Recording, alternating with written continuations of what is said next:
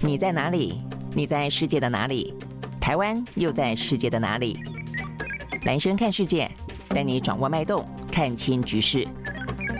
找到相对位置，定位自己的坐标。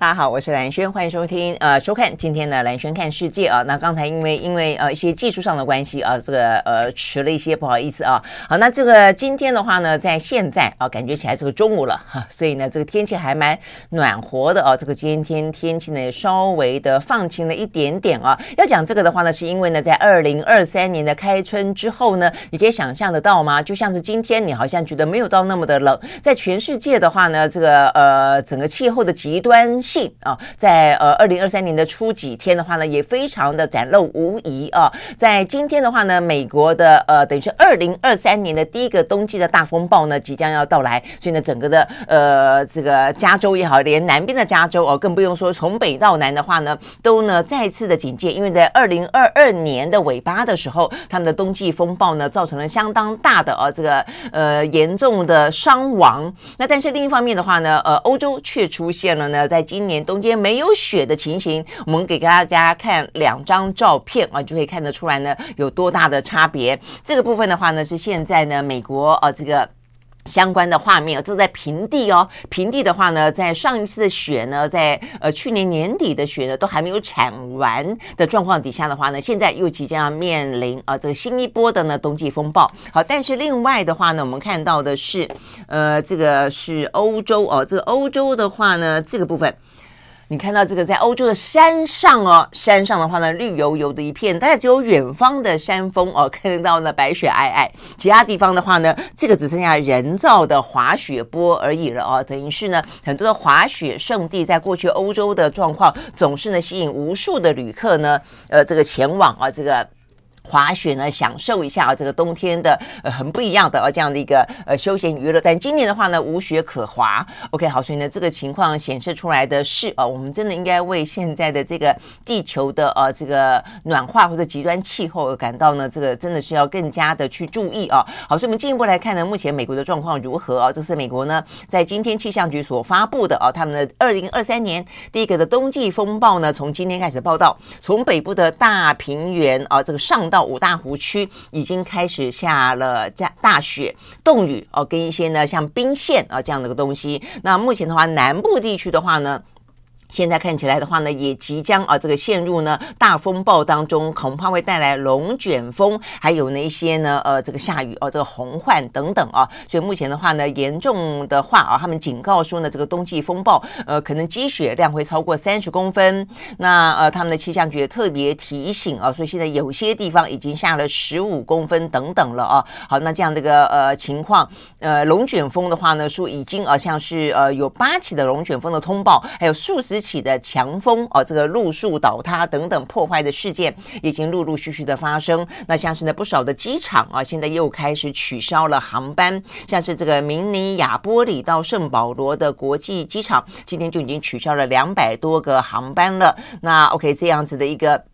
天气状况大概要持续的好几天，好，所以呢，就是来自于美国这个二零二三年一开始的话呢，又面临了风暴。那我们刚刚讲到欧洲的情况的话呢，则不只是一个国家啊，几乎很多的国家都是这样的个局面啊，从瑞士到波兰到匈牙利到呃西班牙到法国，好多地方的话呢，在新年的那一天的跨年，大概都有二十度左右的高温，你很难想象冬天啊是二十度左右。好，所以呢，这个部分的话呢，都刷新了他们。们冬天的气温记录，那当然就好处来看的话呢，在过去这段时间，他们本来本来啊，这个就已经能源短缺了，所以很担心呢，这个冬天为了供暖的问题啊，那有个能源短缺啊，这个之苦。但是现在显然的啊，呃，这个不用担心缺，更不用担心说呢，因为缺啊，所以呢你要用哦，那因此价格非常的高。那现在看起来的话呢，那么的暖啊，所以呢可能用不到暖气了。好，所以呢这个部分的话呢，我们看到这个整理的报道啊，比方说。呃，这个匈牙利哦，匈牙利的布达佩斯非常漂亮的一个城市呢，他们度过了呢近些年来最温暖的平安夜啊。这个元旦的高温高达了摄氏十八点九度。那在法国，呃，在这个呃倒数的那几天啊，他们说呢的晚上，因为晚上要倒数嘛啊，也是有记录以来呢最暖的元旦当天的话呢，他们的西南部哦，这个法国的西南部甚至呢摄氏高达二十五度哦，所以呢，通通常非常热。热闹的熙来攘往的滑雪场空无一人。德国哦也进入到呢摄氏二十度以上的高温。他们说呢，这是一八八一年有记物有记录以来没有看到过呢。呃，跨年啊，这个新年时候有这么温和的天气啊。那甚至呢，在捷克已经呢有他们的气象单位啊，这个捷克跟瑞士，他们对于过敏的患者发出了什么警告呢？花粉的警告，因为呢，春天提早到来，很多花都已经开了。OK，好，所以我们看到这个部分哦，真的是一方面呢，虽然我们刚刚讲到的庆幸的是啊，他们这个能源短缺啊，这个能源飙涨的状况的话呢，可能这个呃痛苦的情形可以稍稍的缓解。但是呢，你把它想的多一点的时候，你就会发现到对于这个气候的暖化，对这个极端气候的严重性啊，呃，看起来的话呢，呃，透过这个温暖的夏，呃，温暖的。冬天啊，呃，仿佛像夏天一样，而这对欧洲来说的话呢，真的也是拉起一场一场警报。OK，好，所以呢，这个部分呢是在一开始告诉大家的，在台湾啊，这个今天感觉起来也比较哦，没那么冷了。那实际上，在全球的气候问题哦，呃，不断的哦，这个对人类来说是个非常大的挑战。呃，在二零二三年，显然的这个问题会来得更加的严峻。OK，好，所以呢，这个是。一开始跟大家跟大家说的部分，那再来的话呢，在二零二三年的一开始的地缘政治哦，也没有呢，呃，稍稍的平息。这次我们特别提醒大家的，呃，在过年的前后啊，这俄乌之间的话呢，俄罗斯对乌克兰的轰炸呢没有停下来过。同时的话呢，乌克兰对于乌呃俄罗斯的反击来得更加的猛烈嘛，啊，所以我们打讲到说，他先前呢就在前两天，呃，在跨年的那个时候，他们呢，呃，又有六枚的哦，这个海马式的火箭炮射向了呢，在顿。巴兹克这个俄军的占领区的一个营地而，这个营地的话呢，先前只是一个平普通的呃这个呃设施一个房子啊，但现在变成了一个军营，好，所以呢造成了死亡人数在今天的话呢有更进一步的呃累积。乌克兰当初的话呢是说啊，他们声称他们呢击毙了啊，这个等于是造成了四百个人死亡，三百多个人受伤哦，但是呢。呃，这个随后啊，这个俄罗斯方面所承认的是六十二个人死亡啊，但是呢，在今天呢，更新的部分他们证实了，呃，大概累计死亡的人数呢，增加到了八十九个人死亡。但是更受到关注的是，俄军啊，等于是他们的呃国防部门啊，他们承认了这个死亡的状况之外，还特别提出来了，公开表示了这个呃被轰炸的原因。这个被轰炸的原因的话呢，讲到说是因为呢非常多的俄罗斯的官兵违反。禁令在武器在乌军的武器的射程范围之内呢，大量使用手机。好，我想这个是在新世代的战争当中蛮伤脑筋的事情啊。呃，在这次俄乌战争当中，我们看到了很多的无人机，也看到了这个呃星链计划当中的呃卫星的功用。那这个通联情报呃等等通呃畅通呃畅通它的一个重要性啊。但是我们同时也发现说，如果稍稍的因为有这个。满布的卫星的关系啊，所以如果你手机呃没关的话，或者你在用手机，本来闲暇时候啊，不，比方说呃，这个其实西西线无战事，呃，就来滑滑手机好了，一滑手机马上被侦侦测到啊，所以呢，在俄军的说法当中，在今年二零二三年的新年的时候，乌克兰之所以可以对俄罗斯的这个军队军军营所在发射了六枚的海马式飞弹，就是因为他们俄罗斯的呃年轻的士兵在滑手机。好，那因为呢，这群呃这个年轻士兵的话呢，就是在去年九月，记不记得呃？这个呃，普丁下达了呃这个新的动员令啊，说要征召三十万年轻人上战场啊，然后呢，导致了很多俄罗斯的年轻人突然之间通通出走，那当然留下来的上上战场，他们说呢。呃，就是把它派到前线去就是了啦，未必呃是真正的第一肩负作战的功能，但是就到前线去。但没想到在前线的军营里面的滑手机一样被炸死啊！我想这个部分的话呢，是在今天看到这个呃相关讯息，呃特别的好让大家很有感的啊，因为你去想象，如果说对于台湾来说有任何的兵战啊这样的一个危机的话，呃，这个真的是非常真实的啊，就是说呃，它绝对不是开玩笑。它可能呢，你不但是我们要延长兵役啊，然后呢，呃，你的手机本身哦，可能要被呃禁用等等。我想这个都是生死存亡的事情啊。那 OK，所以呢，这个部分的话呢，是俄军的中将啊，这个谢夫留科特别的表示啊，这一次呢，之所以啊，这个造成严重伤亡的主因，是因为他们违反呃这个禁令，使用大量而且大量大量使用手机啊，因此让乌军得以呢来锁定啊这个相关的。位置跟坐标进行攻击，所以啊，这位中将说，他们接下来要依法对相关人员进行究责，而且采取行动，避免呢，呃，未来发生类似的状况啊，那可能就是没收手机吧，或者禁用手机。好，但是当然这个部分的话呢，讲到是。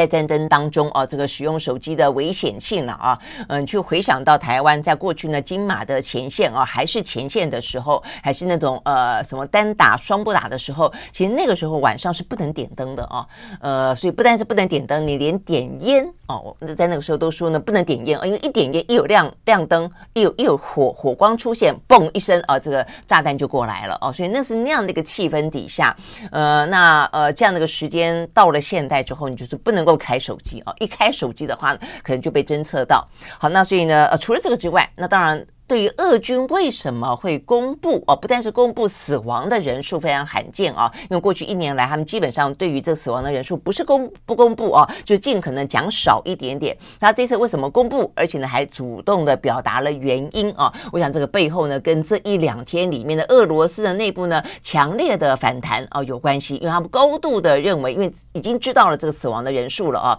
呃，所以呢这些人啊，也就是在去年底才被送送上前线送。上战场的年轻人都是有父母亲，都是有家庭的啊，所以呢，眼睁睁看着自己的子弟兵啊被送送上去之后呢。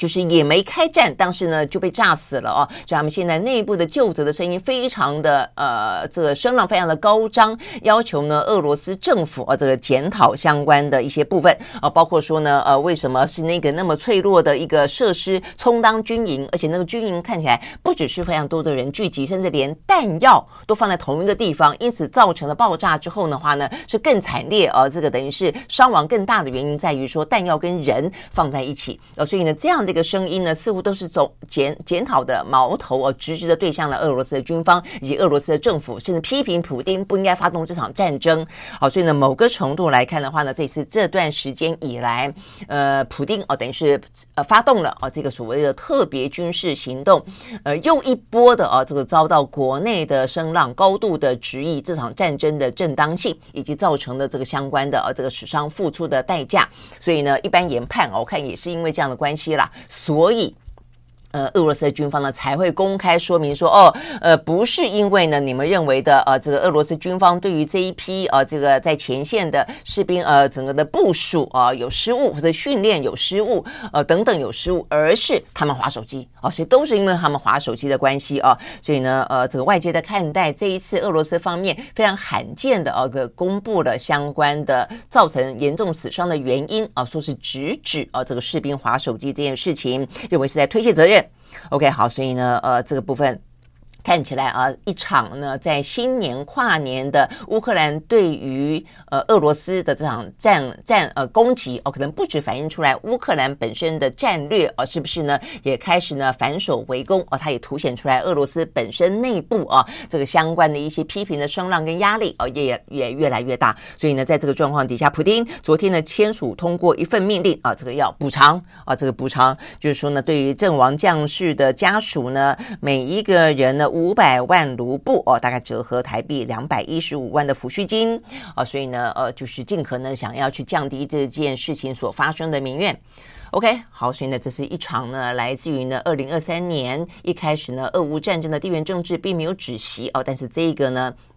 严重的伤亡事件啊，这个所反映出来的一些后续的情形。OK，好，所以呢，这个部分呢是俄乌战争啊。那再来的话呢，也还跟这个战争跟地缘政治有关的讯息，我们很快的看一下啊。一个担心台海有事哦，所以呢，这个日本的与那国岛哦，他们呢呃提出了一份呢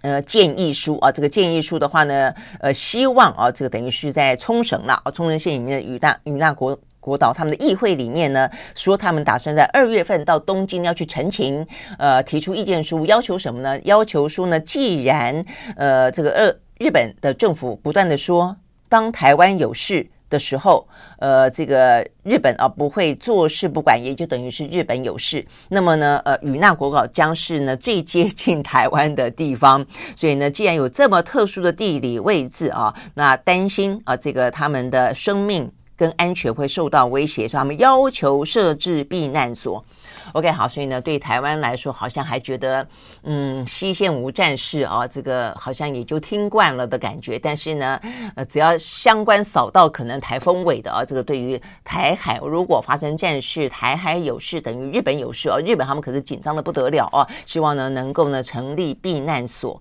OK，好，所以呢这个部分呢是日本啊这个相关的。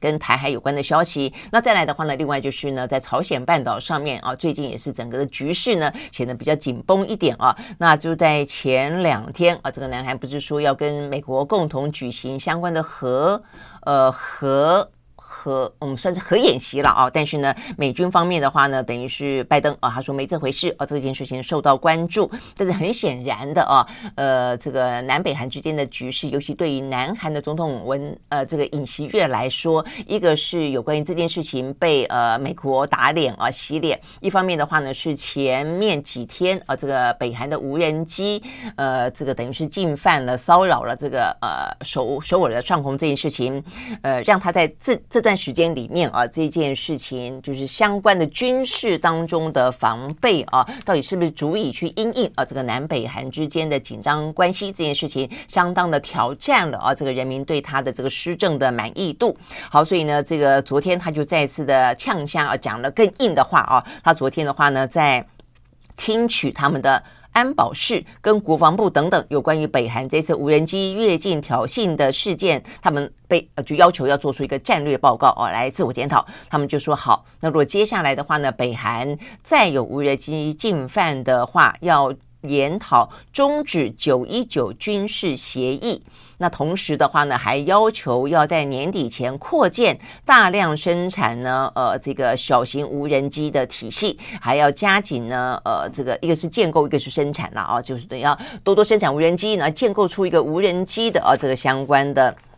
呃，小组哦，那么一个系统。那刚刚讲到要终止啊，这个九一九军事协议，这个是什么呢？好，九一九军事协议的话呢，是在二零一八年的时候，呃，那个时候呢是金正恩跟那个时候的南韩总统文在寅所共同呢签署的一个宣言啊。这个宣言的第一条就讲到说呢，南北韩要停止啊，包括军事区、非军事区等等的军事敌对关系，要消除呢呃朝鲜半岛上的战争威胁。好，所以。意思就是停止这一份协议，就代表说我们不跟你哦，这个什么结束敌对关系了，我们也不想办法呢去降低哦这个消除呢战争的威胁了，要打就来打吧，哦有这个气氛在了哦。好，所以呢这个目前看起来，呃尹锡悦呢不断的哦这个呛声拉高哦这个比较强硬的态度，我想回应的或者想要去呃降低哦这个反扑的作用力的，就是因为那一场呢无人机哦这个相关的事件，呃南韩已经道歉再道歉了哦，那但是目前看起来。显然的啊，这个南韩的人民觉得，呃，南韩政府完全没有呃准备好对应于北韩啊这个朝鲜的可能的进犯或者相关的一些呢军事的危机。OK，好，那这个部分还甚至引发出呢这个尹锡悦跟前一任的文在寅当中啊又发生了口水战，因为呢尹锡悦就说这都是因为文在寅那个时候呢呃没有准备好哦，所以呢对这个无人机的进犯呢毫无任何的训练啊，但是呢文在寅昨天他也忍不住了啊出来反唇相讥。他说呢，呃，早在二零一七年，南韩就已经成立了反无人机的部队了，呃，而且还从以色列呢进口装备，是呢，呃，演习院没有好好去训练这些人。好，所以呢，当我们看到啊，这个南韩正在为了无人机这件事情呢吵翻天啊，那台湾呢？啊，那台湾在过去这段时间，在去年底的时候，也曾经面对了啊这个对岸的无人机的骚扰。那我们有没有呢？这个无人机部队呢？我们相关的无人机在目目前看起来，俄乌战争上面扮演了那么重要的一个角色，不管是征收，不管是攻击，好，那所以台湾是不是也该有哦？所以我们讨论了，我们就在那个时候，呃，这个对岸的无人机飞到什么澎湖、金门上空的时候，讨论了一小阵子了啊，呃，但是现在的话呢？后续到底是怎么样？我想这个部分的话，似乎对台湾来说啊，也应该要去面对啊，也应该去更正视啊。因为呢，到目前为止看起来，不管是俄乌战争当中的呃，今日乌克兰，可不可能是明日台湾？我们也看到了南北韩啊这样的一个紧张的对峙局面当中，其实战争的风险都未必有台海来的更严重哦。但是他们的呃相关的啊这些讨论跟准备啊，似乎呢也都比包括我们刚刚讲与那国岛哦，所以呢对台湾来说。的话呢，呃，其实应该是要更呃更加的去思考这件事情的。除了除了哦，这个不断的接收，只能够接收被动接收美国的不断的军售之外啊，因为先前的话也不过就是在。去年底啊，这个等于是一两个礼拜前，呃，美国再次的啊军售台湾啊，而且呢，我觉得那次的军售的相关计划里面，蛮值得大家去警惕的，就是说呢，他们要呃花我们吧，大概一点八亿呃美元，要我们买啊这个布雷机啊，这布雷机的话，他说呢最快哦，很快很有效率，十分钟之内的话呢，就可以在我们的沿海啊这个布一万三千多枚的飞弹。呃，一万是的的地雷哦，你去想象十分钟就可以布一万三千多枚。你如果说一天好了，一天算它八小时布好了，就是几十万枚的地雷。你去再回想一点点，在过去的一二次世界大战当中，那些地雷哦，因为战争的关系布下的雷。后续当战争结束，造成多少的这些呢误触地雷而死伤的事件，在越南、在柬埔寨这些这些地方，记不记得先前的戴安娜王妃，当她呢呃投入到她所谓的人道人权工作的时候，她最大的一件公呃公益活动，最让大家印象深刻，就是到处去参加反布雷，就是等于是要要去清除布雷呃清除这个呃大战所留下的地雷的这些行动。啊，因为多少太多人哦，就是因为误踩地雷，小朋友去玩捡个球，呃，丢捡个石头，哇，突然之间呢，就是断胳膊断腿的啊。那这些事情都是让大家非常印象深刻的啊。所以呢，今天呃，美国要军售台湾效率非常高的布雷机，对我们来说，我们政府表达感谢，要感谢吗？这代表的是什么呢？呃，那更不用讲，在那样的一个计划的同时，呃，美国也说他们要派很多人哦，在台湾的各个部会，呃，说是要这个呃互动啊，等于是呃增加沟通，是监军吗？哦，我想这些事情其实越来越看得到啊，这个美国当他说要帮助台湾，呃，越来越积极介入的时候。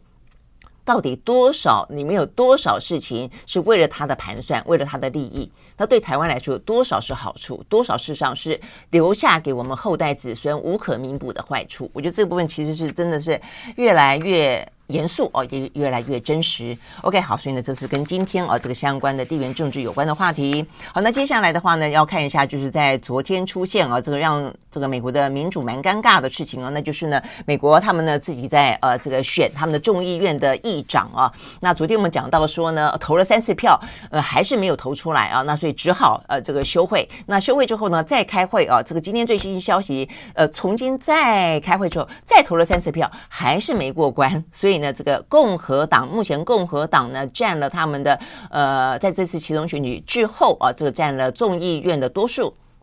得到了两百二十二席，那对上了民主党的两百一十二席。所以照理说的话呢，如果共和党内都团结的话，他应该要轻，也不能讲轻易过关了，至少是惊险过关才对哦。但没想到的话呢，经过了先前的三轮投票之后，休息之后呢，再三轮票更少，好，所以呢，这个部分的话呢，呃。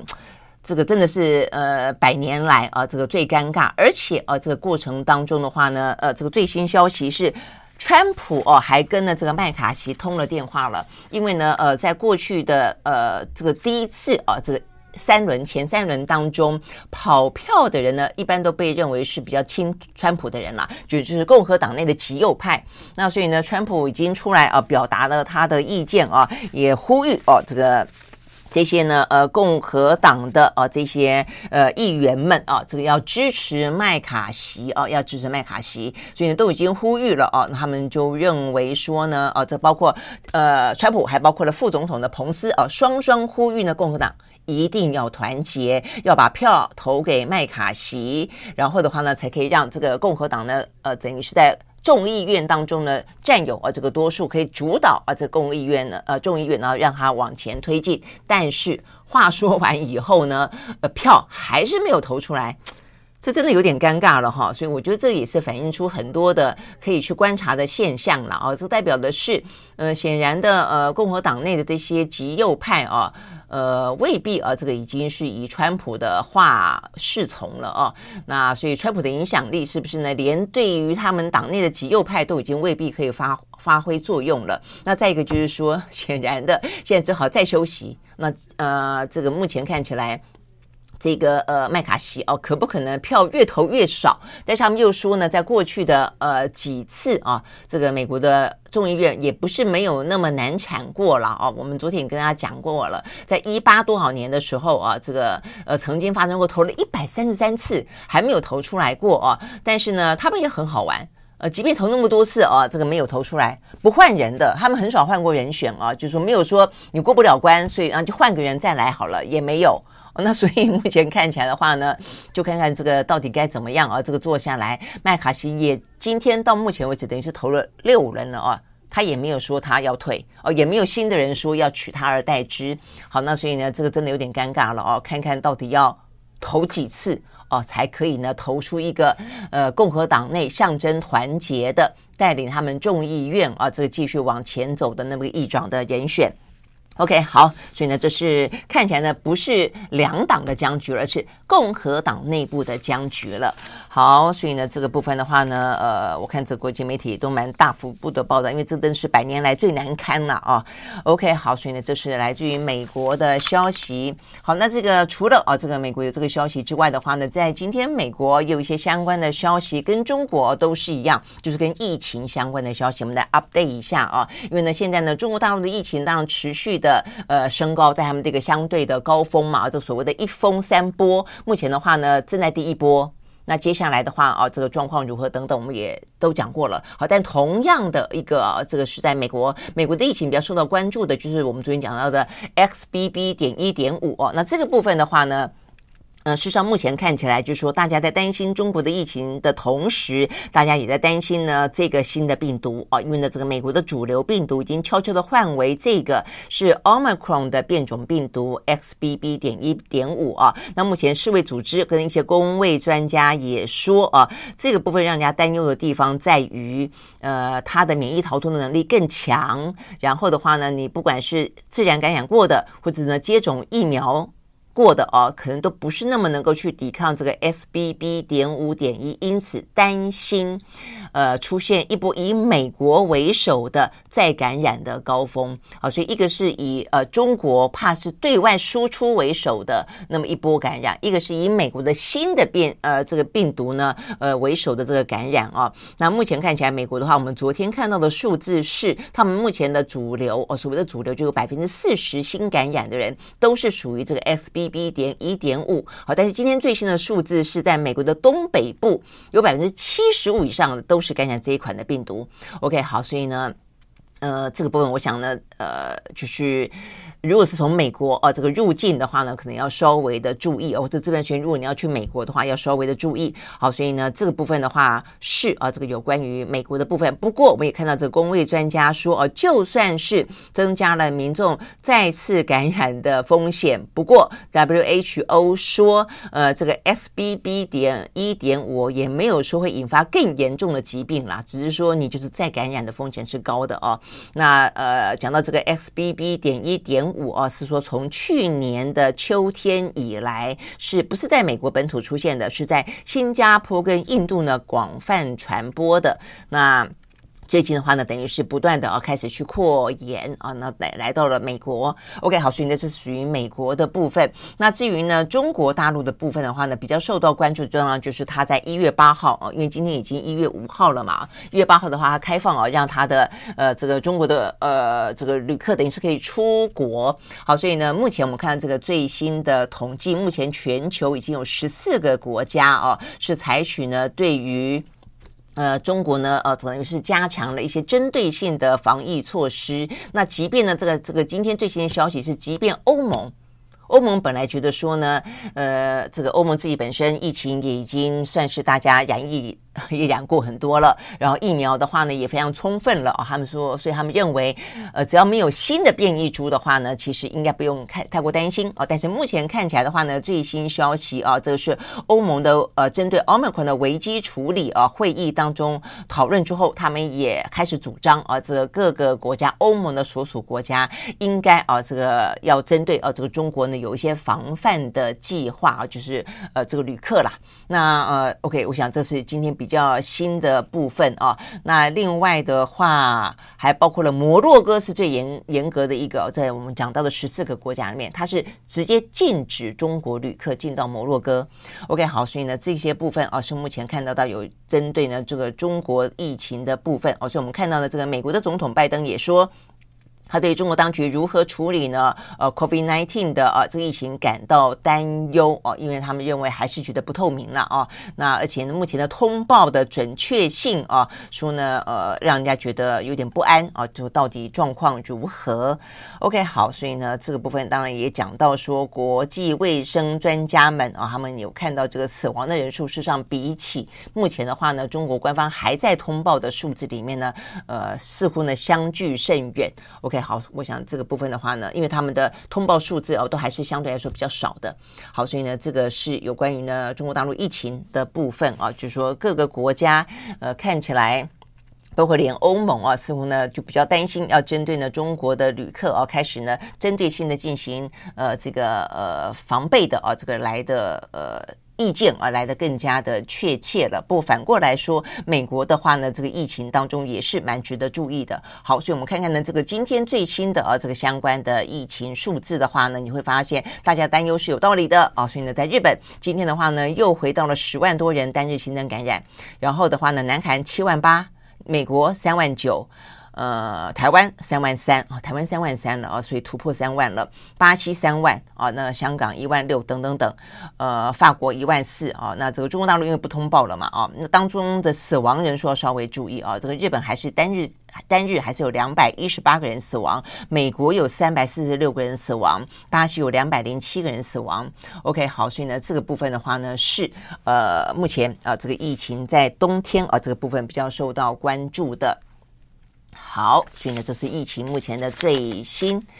哦，那接下来的话呢，很快的看一下啊，这个相关的经济的话题哦，在二零一二三年的开春啊，那呃，目前看起来今天的数字是比较好的哦，都是上扬的。呃，在呃美国部分的话呢，道琼涨了百分之零点四，纳斯达克指数呢涨了百分之零点六九。S&P 五百呢上涨百分之零点七五，费城半导体涨了百分之二点七四。那欧洲的三大指数也都是上扬的啊，这个德国涨了百分之二点一八，英国涨了百分之零点四一，法国呢涨了百分之二点三。好，但是原本涨更多。那呃，其实呢，怎么样子让他们稍微的呢？啊、这个。缩小涨幅呢？呃，又是一些呢跟这个呃通膨升息有关的话题，尤其是美国哦，这个昨天呢后来公布了他们呢呃这个联准会的会议纪要。那如果经常听我们节目的朋友会知道啊，这个公布纪要里面会有更多的一些讨论哦，大概你会知道他们的官员怎么样思考，那怎么样子看啊目前的整个经济的状况。好，那这个纪要里面的话呢？呃，这个就透露出来的更多的就是，呃，显然的，不但是对于通膨依旧的担忧，而且呢，对于要把它压到百分之二点百分之二，然后才会觉得哦比较放心，然后才会停止升息这件事情，呃，在里面的讨论呢是蛮明确的哦。好，所以这个媒体报道说，呃，十二月份的会议纪要没有任何的联准会的官员认为，二零二三年开始降息。是合适的，所以就没有人提这件事情。而且呢，也特别谈到说呢，只要金融条件呃过早的哦不合理的放宽，就会削弱他们控制通膨的努力。而且呢，确信通膨呢必须要呃持续的在下降中，还需要更多的证据，代表是目前的证据啊都不够。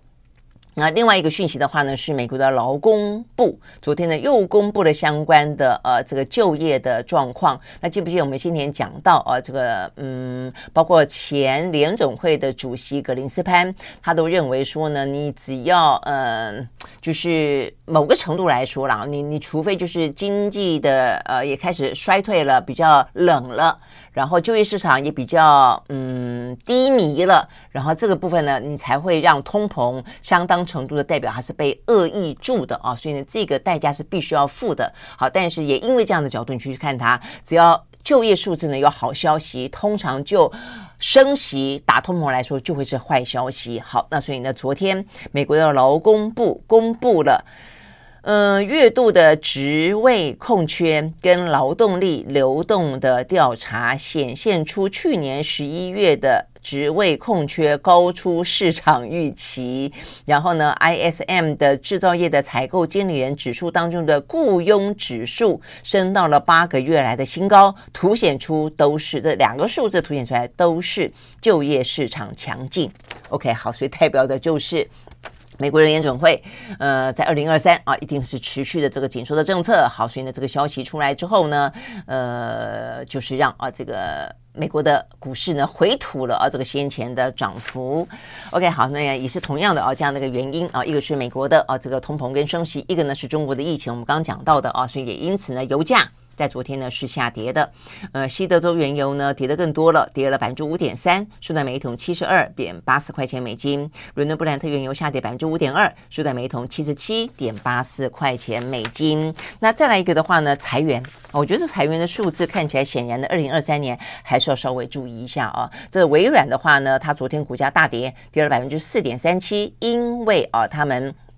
呃，这个看淡啊，大家的云端服务哦，所以呢，这个部分的话呢，调降了他们的投资评级到中性。那认为呢，二零二三到二零二四的情况可能会再恶化。OK，好，所以呢，微软会不会呃，这个再次的裁员受到关注？那为什么会突然之间呃？又要讨论到它会不会裁员呢？因为另外一个呢，云端运算公司它就裁员了啊。那先前有人已经裁过员了，那只是说它这个数字现在现在看起来不好，会不会哦有这个担忧？因为另外一个云算云端运算公司叫做 Salesforce 啊，它呢昨天的股价是飙高的啊，这个走强了百分之三点五七。为什么呢？因为它决定裁员啊，裁员了百分之一。的员工大概有七千多人，而且还要进一步的关闭部分的办事处来节省营运的成本。呃，所以代表的就是呢，似乎呃，虽然在这个疫情期间，其实云端的需求是非常高的，我我觉得未来也还一定都是哦，那只是说眼前。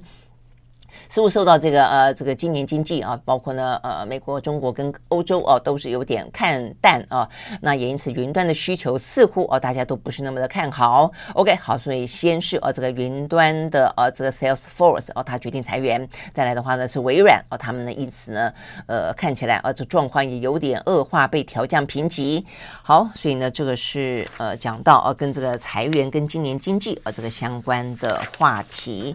OK，好，所以呢，这个部分是我们看到啊，这个今天比较重要的一些国际相关的讯息。那最后呢，回到台湾比较重要的话题啊，第一个呢，台南市的议长的贿选风波，哇，这个目前看起来的话呢，呃，真的是呃，这个持续的啊，这个在扩扩散当中了啊，所以昨天不是讲到说去搜索，然后呢去呃这个约谈，那这个最新的消息呢，呃。这个民进党的前中执委啊，也就是从去年选举一直到现在，噼里啪啦啊，突然之间呢，呃，先是辞辞职哦，再是呢被搜索的这位呃叫做郭嗯郭在清，他现在被羁押了啊，他是目前看起来唯一一个呢目前被羁押的哦，那所以很可能就是整个的哦，他们认为在政府议长选举的贿选当中，他应该是背后的主使者。那再来一个的话呢，呃的关键人物是那个在他的。办公室里面呢，保冷袋里面呢，搜出八百多万现金的那一个人，他叫做杨志强。但是他昨天的话呢，是被交保哦。但是呢，哈，陆陆续续的一些。机票啊，还是呢在传发当中，尤其是他们打算积极去拘提那个什么农会的，呃，叫做林志杰的人啊，林世杰，他就是那个开车然后呢去挡呃国民党的议员，叫他上车来谈谈的那个人。而所以整个目前看起来的话呢，呃，虽然啊这个议长啊这个新当选的议长跟副议长邱丽丽跟林志展都被约谈，但是都被。交呃交保，但是目前看起来的话呢，哦说这个减掉所掌握的哦到的呃这个证据啊，包括呃搜到的是几百万元的现金嘛啊，但是呢先前的喊价说呃若投自己一千万，投呃邱丽丽呃两千万，甚至还说有呃价码喊高到五千万的哦。OK 好，所以呢这个部分的话看起来呢整个的状况呢真的是非常的。遏制，呃，所以啊，这个第一个，民进党的代理主席陈其迈昨天说要启动廉政会的调查。第二个，总统府也罕见的针对这个事情发表看法啊，说呃，这个总统府的发言人说啊，这个总统呢尊重检调单位，但是呢支持依法呢彻查到底，勿枉勿纵。好，那我想这个民进党啊，这个嗯，这个贿选的事件已经越闹越大，不少人我看这个今天媒体报道啊，这个想到八年前国民党的李全教，呃，那个时候他也是要竞选啊，这个呃台南县议长啊，县议会的议长也当选了，但后来的话呢，就因为他的议员被查出来贿选啊，因此到最终呢打了一个呢，就有人检举他说呢，呃，这个说当选无效，所以后来的话呢，经过两年的时间，他是二。二零一四年当选议员，当选议长，后来不是搞的呃这个会声会影，然后赖清德也就是现在要代表民进党去选总统，几率最高的赖清德，他当初拒绝进议会嘛，接近一年的时间。我想这个东呃这个部分应该大家记忆犹新啊。那那个时候的话呢，就是因为被检举当选无效，查了到二零一六年的二月正式的啊，这等于是二审定验啊，等于是取消了啊这个李全教，所以他就突就丧失了议长的啊这个呃资格，也丧失了议员的资格啊。但是呢，我特别回过头去看啊，呃当初的那一场也是在台南市议会当中所上演的啊这个贿选啊的呃事件。当初的呃，这个李全教是在议员的时候贿选，不是跟这一次是议长的时候贿选啊。那他的贿选啊，这个议员的金额是多少呢？这边当初查到的啊，是说他准备了三十万，那给他的啊这个地方啊这个的呃什么里长啊干嘛的帮忙去发钱，一人发五千啊五千。那啊，但是就是说还呃当初是以预备行求。贿选啊，就是打算要去行贿啊，但是呢，后来就被被被检举了嘛啊，用这样这样的一个状况判刑九个月定谳啊，但是呢，现在显然的啊，这个状况可能来得更加的严重，他是正副议长的呃、这个选举，而且的话呢，那个是五千块，这个是五千万，呃，OK 好，所以如果当初的李全教的话呢，打了一个当选无效的官司，因此定谳的话呢，现在的邱丽丽跟林志展是不是也？也啊会可能啊这个当整个进到司法程序之后啊呃也会当选无效，也会丧失他的议长跟副议长的资格呢哦，所以呢这个台南市的议会我会不会必须要重新改选呢？那如果是的话啊，这光光是过去这十年间啊台南市的议会啊那真的是呃会声会影风雨飘摇啊那当初。赖清德用拒绝进议会的方式啊，代代表他对于黑金啊这个势不两立。那现在的黄伟哲呢？那或者是甚至说，经过了上次的状况，上次的呃这个赖清德是对抗的啊，是他认为的这个。国民党的李全教的呃议员贿选，但现在民进党要面对的是自家人的议长的选举当中的贿选，而且金额更来的炸舌，哎，一票一票要喊到一千万、两千万、五千万，如果一人一票是那么多钱，你要想一下他背后的金额有多大，意思就是他背后会会涉及到的利益有多大？就为什么要有谁要出钱？这钱是谁出的？那如果说他没有任何的好处回来的话，他干嘛花花那么多钱帮你去贿选？所以你可以想象他背后的利益有有多大。所以这边牵扯到的事实上是减掉巡线去查查光电案跟卢渣弊案的时候，查到了哦，有关于呢这个正副议长选举的呃这样的一个可能的贿选的弊端，所以去想象整个的台南市啊，在这个地方的政商的勾结当中涉及到的不当利益，我看起码是几亿、几十亿哦，这个几百亿起跳的哦。OK，我想这个事情可能反映出来的是一个地方生态啊的部分，以及民进党啊这个呃目前也真的就是腐败。呃，快速腐败的一个状况啊，所以呢，我我觉得有关于我们在看啊，所谓的政治的腐败啊，其实没有政党之分的啊。过去的话呢，国民党长期执政啊，因此导致很多地方呢，呃，这个横生啊这些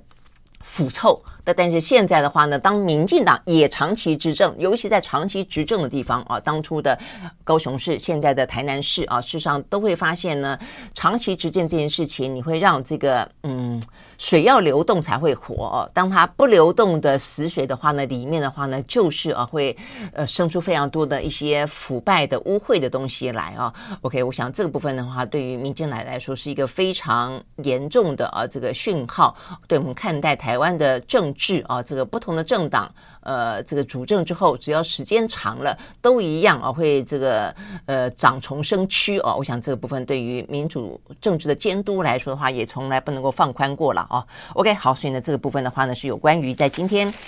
呃台南市啊这个相关的议长、正副议长的选举贿选案啊，这个郭在清羁押禁见，然后的话呢，林世杰目前呢持续的追捕当中，那民进党的话呢说他们要继续彻查。OK，我们时间到了，嗯，相关的新闻呢，我们明天啊，相关的后续，呃，来观看世界，我们再会，拜拜。